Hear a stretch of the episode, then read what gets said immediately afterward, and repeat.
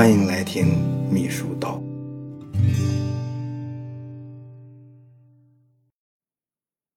秘书工作呀，保密这是非常重要的事儿。秘书是怎样炼成的？这本书对保密工作呢有专门的章节在讲。呃，不管哪本书讲秘书保密工作，实际上呢说的是最基本的要求。老穆认为啊，保密工作对秘书来讲，他已经远远的超脱了一种纪律、一种修养，或者说是一种硬性的要求。保密工作对秘书来言是格外重要的一件事儿，在范围上有些已经超出了保密工作的底线，有大量的事情和信息都是需要你。按照保密工作的要求来处理的，因为很多的人就是因为他的保密意识不强，或者说他对保密工作的要求的标准比较低，工作的时候呢，没有把保密工作看得格外的重要，吃了很多亏。关键是吃了很多亏，他本人并不知道，甚至于他永远都不知道。老穆呢，对秘书的保密工作有切身的体会。结合这本书呢，谈到的一些要求呢，我可能会稍微展开一些，因为呢，这是秘书是怎样炼成的这本书的啊最后一讲，所以呢，可能稍微哎放开一些。总的来说，保密工作对秘书来讲，已经远远的超出其他职业或其他工作岗位上要求的标准，它渗透在秘书工作的时时刻刻。或者说每一件工作之中，需要每一个秘书认真的重视，掌握这里面的工作方法、技巧和艺术，对秘书来说是非常重要的。这本书呢，他就谈到，他说作为秘书，与最高决策层接触比较密切，掌握着大量的机密，这些机密往往对单位、对事业有着重大的影响。哎，如果秘书守口不严，说话随便。思想松懈，说了不该说的话，有意或无意的造成泄密，那么轻者会使领导的工作处于被动，带来不必要的损失；重则会给单位和事业造成极大的损害，造成不可挽回的负面影响。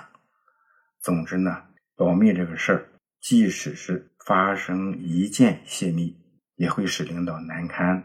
会对你留下非常不好的印象，所以事关工作的机密，秘书一定要处处严格要求自己，做到慎之又慎。这本书谈到保密工作呢，有啊六个方面的准则，说的呢都很好。一个是要重视保密工作，把它渗透到日常工作中，要警惕思想的麻痹和疏于防范的苗头和倾向。比如，在阅读文件时，切勿将文件资料摊满办公桌，以免呢别人来办事的时候呢错拿和夹带。秘书工作的办公桌，有的人有的时候会很乱。日常工作中就出现过啊，有的文件突然找不见了，很重要的文件啊，那当然涉密的文件那就是事故了啊，突然找不见了，它其实就是放文件比较乱啊，一摊一大片。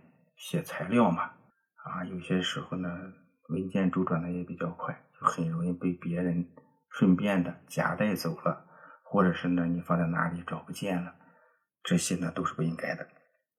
第二，说话时要谨慎，注意不要泄露相关的信息。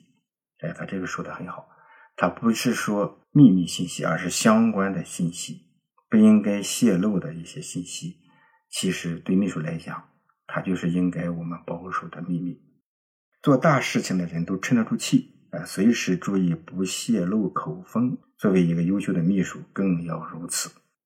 我们在工作中也会看到，一个优秀的秘书或者是一个资深的秘书，绝对不是一个随随便便讲话的人啊。这是因为秘书讲的每一句话，别人都会揣测为领导的意思，从而产生不必要的误会。而且呢，如果一个人总是滔滔不绝的讲话，话说的多了，啊，人们会本能的通过他的语言措辞、他的态度、他的语速语调泄露本人的真实想法，进而使自己的内心世界为他人所了解，对手就能够借此来制定出相应的策略来战胜你，让你防不胜防。对组织和单位，还有你自身来讲，都会有不好的影响。这本书说的，这都是很关键的话。第三，要严格遵守保密制度和纪律。这里面呢，他还举了一个例子，说美国前总统罗斯福在就任总统之前呢，曾在海军中担任要职。有一回呢，他的一位朋友想打听打听有关潜艇基地的一些事儿。这呢，当然是一个机密。罗斯福煞有介事地向四周看看，然后小声地问他：“说你能保密吗？”哎，对方以为是情报马上拿到手了，就说：“当然能，当然能。”哎，没想到罗斯福也说了一句：“哎，那么我也能。”意思就是不跟你说。秘书应该在思想上树立高度的保密观念和政治责任感，在行动上保持良好的保密习惯。不仅在工作中严格执行保密制度，而且无论在何时何地，都要自觉地遵守保密纪律，严格做到这样几点：不该说的秘密绝对不说，不该问的秘密绝对不问，不该看的秘密绝对不看，不该记的秘密绝对不记，不在非保密本上记录秘密事项。不在私人通信中涉及国家和单位的秘密。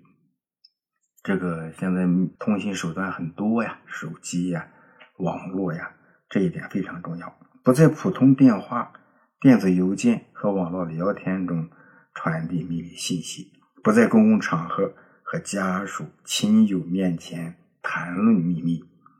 不在不利于保密的地方存放秘密文件和资料。不携带秘密材料游览、参观、探亲访友和出入公共场所，这些呢都是保密工作中的一些制度和纪律。第四，要掌握一定的保密知识啊，也就是说，规章制度还有这些保密意识还是不够，还要具有一定的保密知识。这些呢，作为秘书呢，每年或者是隔一段时间呢。哎，组织上呢会办这样的啊培训，或者是让你接受这样的教育。第五，认真处理好信息披露和保密工作的关系。一个地方、一个单位在各个时期呢，它应该披露一些信息，甚至呢有意识的呃拿到媒体面前，这呢有利于单位提高自身的社会信誉和知名度，是树立单位形象的重要手段。但是必须注意保守秘密。任何单位和个人对外信息披露，应当经过有关部门的审查。第六，灵活对待想探究秘密的人。嗯，探究秘密的人呢，每个人呢都有他不同的目的啊。对那些想探究秘密的人，秘书最好的方法是以不变应万变，事先呢，呃，应该有一这样的芥蒂。啊，应该有一套说辞，尽可能用一些模糊的字眼，然后实时的抛出来，就可以达到搪塞对方又不失礼貌的效果。这本书呢说的这几句话呢也挺关键，事实工作中呢的确是这样子，就是说呢，想向你来打探一些消息的人，都是呢对你比较好，或者是比较呃走得近的人，他既然要问你了，他都有些想法。很多时候都是问了一些不应该问的事儿，或者是说，哎，从侧面打探一些消息、一些信息，这些东西呢泄露出去呢，都是不利于事业、不利于工作、不利于自身、不利于领导，反正是有负面影响的，都应该呢足够的重视，哎，时时刻刻应该警醒。书中说到一些模糊字眼呀，也是一种很好的办法。其实呢，最好的办法就是说。嗯，不应该说谎。每一句话呢，都不是假话。但是呢，每一句话呢，哎，对他都没有什么用处。这是最好的一种状态。老木的经验就是说，呃，不说谎话。但是呢，你问我的事情呢，呃，我跟你的说和没说没有什么区别。哎，这就是最高境界。没有太大的区别，就稍显得次之。当然有明显的区别，或者是让人家能够看透一些消息，看透一些呃关键点，这就是比较低级的了。越是保密性强的事儿，那你就越应该啊想好了怎样说得当得体，怎样说负面作用最小啊。这就是说不说假话，不说谎话，但是呢，事实上呢，他没有啊得到确切的一些消息和信息，这呢就是在你非说不可、抵挡不过去的非常好的一种状态。举个例子吧。有些人他就想知道领导几点到什么什么地方，但是呢，这个事情不应该给他讲。比如说，他问领导哪天回来呀？啊，你就可以说，哎，就这两天吧。这就要比说，哎，今天下午三点回来，这就叫好。比如说，有人问你说，哎呀，这两天领导忙不忙啊？哎，你说哪有不忙的时候啊？反正是呢，给他的话不应该骗人，骗人是就是心理压力很大了。但是你尽量把事情说的呢，哎，能够让他理解，甚至于他感觉到也是很随意的。他在多次问你、反复问你、盯准一件事的时候，可能你很麻烦，但是呢，也都有应对的技巧。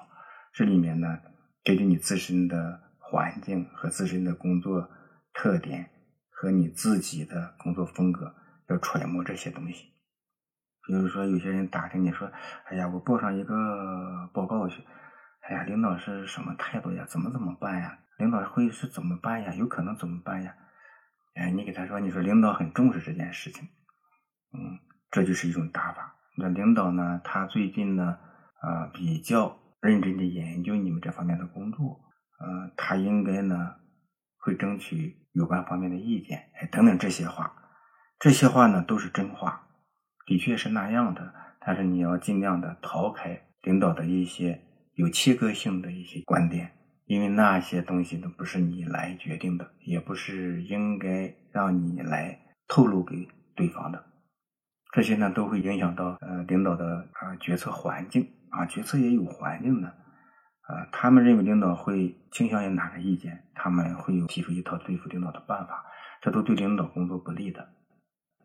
这本书呢，第二个方面谈的是要做好文件的保密工作。他谈了这样呃六个措施，一个是呢准确的标明文件的密集，哎，也就是定密吧。定密呢，当然包括就是确定它的密集，然后还解密的过程，也是属于定密。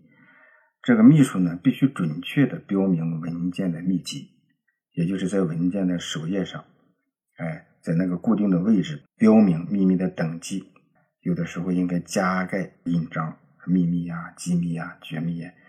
印章呢挺有用，也很方便。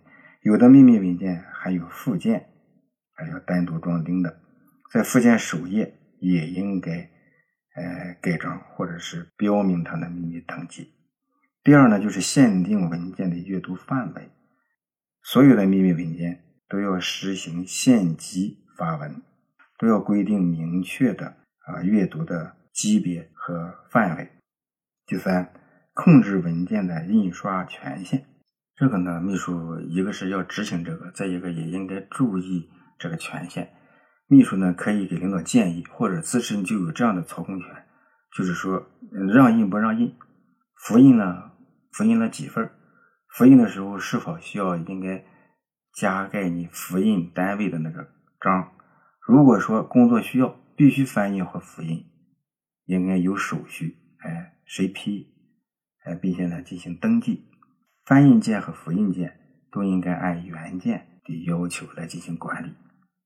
第四，加强文件印制的管理，秘密文件要由专门的印刷厂或一般印刷厂的保密车间负责印刷，印数较少的，哎，可以由机要人员专门打印。印刷的份数要严格的按照批准的份数印制，不得多印私留。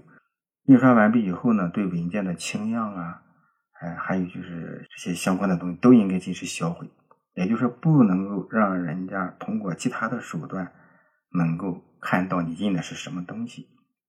绝密文件要逐份打上印刷的序号，以便更加严格的进行管理。这些呢，对秘密文件的管理呢，都有严格的要求。第五，严格文件分发管理。啊，有专门的那个秘密文件和绝密文件啊，有专门的封袋，封袋的封面上要有显著的标明啊，所装文件的秘密等级啊，封口呢要用那个呃贴密的封条啊，特别是绝密文件要使用双层牛皮纸袋来套装，袋内的文件啊要由发文的人员填写清单，以便呢收文查核。第六，严格的登记制度，秘密文件的收发、分送啊、传递呀、借阅呀、移交呀、销毁呀，各个环节都要有严格的登记制度，履行签收手续，明确工作责任。这在工作中呢，秘书他在传递的时候啊，制度也都很明确，尤其是秘书应该在执行这些过程中，每一个细节都应该心中有数，都应该留痕。都应该呢，哎，形成一套很好的习惯，就是你早晨送去密件，那你要记住，领导离开办公室之前应该把它取回来。反正是这个文件呢，在没有秘密文件或者绝密文件收藏措施，比如说密码箱啊之类的，这个即使有，什么时候送，什么时候取，取回来什么时候退，这些东西都有非常好的习惯，这样才能够保证你呢一点都不会出错啊。第三个方面呢，是做好领导个人隐私的保密工作。这本书里面呢，谈到了啊五个要点啊，一个是要对领导的隐私予以保密啊。对于秘书呢，他更加了解领导嘛，与领导有深层接触，必然呢或多或少的了解的一些隐私，比如说婚恋情况呀、财产情况啊、健康情况啊。这就要求秘书保密，不能以此内幕消息来哗众取宠。秘书或者说有些人为什么泄密？他就是为了一种虚荣心啊，哗众取宠，就是好像他知道的比别人知道的多，哎，他知道那些事比别人知道的或者是细，或者是知悉的范围小，其实就是虚荣心在作怪。说哗众取宠，这一点都没有差。秘书每次泄密。或者是每次说了不该说的话，他的根儿上，他的骨子里都是有哗众取宠，都是虚荣心在作怪。所以说，一个好的秘书必须去掉自己的虚荣心，朴朴实实、低调做人，实实在在。为啥说是以德为先呢？为啥说德行第一呢？就是因为这些都是一个人的根本的修养。啊，很难讲，一个人他修养不够，或者是他骨子里面他就是那种哗众取宠、虚荣心强，有这方面的意识和修养，他就能够不断的修炼自己，哎，剔除那些哗众取宠啊，呃，这个虚荣心呐这些致命的弱点。第二呢，是要对领导的缺点予以保密。这本书说了一句话。和仆人的眼中无伟人，自然秘书绝不是什么仆人，只是他每日都在与领导打交道，熟知领导的各种言行举止、脾气爱好、行事作风，其缺点和不足也都会被秘书所了解。这就要求秘书要从维护领导形象这一点出发，更好的学习领导的长处，淡化领导的缺点。这呢，有些书中呢，啊，也会告诉你，说是呢，哎，领导呢，在他最知己的人面前呢，他并不那么伟大，他平凡的那一面呢，更加明显。有的观点呢，就会认为说是领导的权威，啊，他也来源于他的神秘，啊，他的威严呢，也来源于这种啊神秘感。其实呢。比较片面，但也不能否认这一点。所以说呢，秘书呢，他对领导的了解更加深入，对缺点就不应该多盯着，或者是呢，啊，容易说出去，这也属于泄密。第三，要对领导的苦衷予以保密。这本书说，领导也是人，他在处理各种问题的时候，出于不同方面的考虑。总要运用各种不同的技巧，也就是所谓的领导艺术，这些方式方法是领导正确执行各项方针政策必要的补充，是出于工作需要，领导可能会考虑到时机、场合、影响等问题，呃，他会呢，哎，有一些不为人知的一些策略啊，在外面非常坚决，在私下里呢又会有所让步，在外面侃侃而谈，在私下里呢。哎，又有说不完的苦衷等等吧，也就是领导嘛，有他身不由己的地方。这本书讲的也很实在了。他说呢，作为秘书身边的工作人员，对这些复杂微妙的变化，一定会有所察觉，甚至了如指掌。这些情况往往会影响到领导的声誉，对其顺利开展工作也极为不利。所以，秘书只能看在心里，记在心中。切不可故意卖弄，或者经不起诱惑向外扩散这些信息，否则的话，领导一旦知道，必定会感到十分愤怒，形成对你非常不利的局面和态势。其实呀，很多时候呢，一个秘书成功不成功，就在于这些很细小的一些德行啊，说了一些对领导不好的话，对事业不好的话。有的时候你可能是无意而为之，其实后果是十分严重的，必须慎之又慎。这都是骨子里的东西。说这些技巧性的呢，其实呢作用并不太大，但是它起码在说明你应该在这些方面格外注意。书里面说的第四点是对领导的工作失误和方法缺陷予以保密。领导在工作中有些失误。这是不可避免的，而且呢，工作失误往往是多种因素的产物。任何人都应该有犯错误的机会，同样也应该有改正的机会。一个优秀的秘书所做的事情，是应该帮助领导，或者是提醒领导，或者是委婉的劝领导来纠正这些错误，汲取教训，不要再犯。但是呢，你反过来传播这些消息。只能给领导脸上抹黑，降低领导的威信。领导如果发现这个非议之人是自己的秘书，必定认为你对领导心怀不满。如果是这样的话，那么你很难与领导处理好相互的关系。第五呢，是要对领导间的矛盾予以保密。呃，领导在一起工作。观点呀、气质呀、风格呀、方法呀，会各不相通，很容易产生分歧，甚至呢会产生很重大的矛盾。作为秘书，是根本没有必要介入到这种矛盾中去的，更不应该说三道四，扩散这种矛盾，让其他部门或者是基层干部群众看笑话。秘书对领导间的矛盾向外部扩散，无疑会助长这种矛盾，使之公开化、表面化。另外呢，它还会损害整个领导班子的声誉。而且呢，这种消息对每一个领导的威信都是一种损害。秘书便会因为一句话、两句话就会得罪所有的领导，这个后果是非常严重的。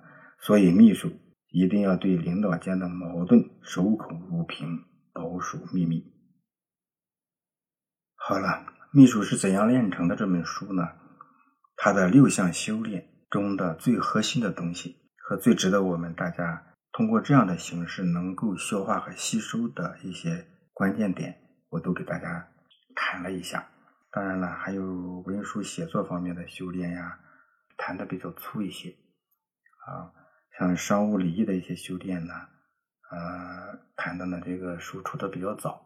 可能稍微不合时宜，在这里呢，我就不再多讲了。好，秘书是怎样炼成的这本书啊？汪丽主编的，我就给大家介绍以上这些内容。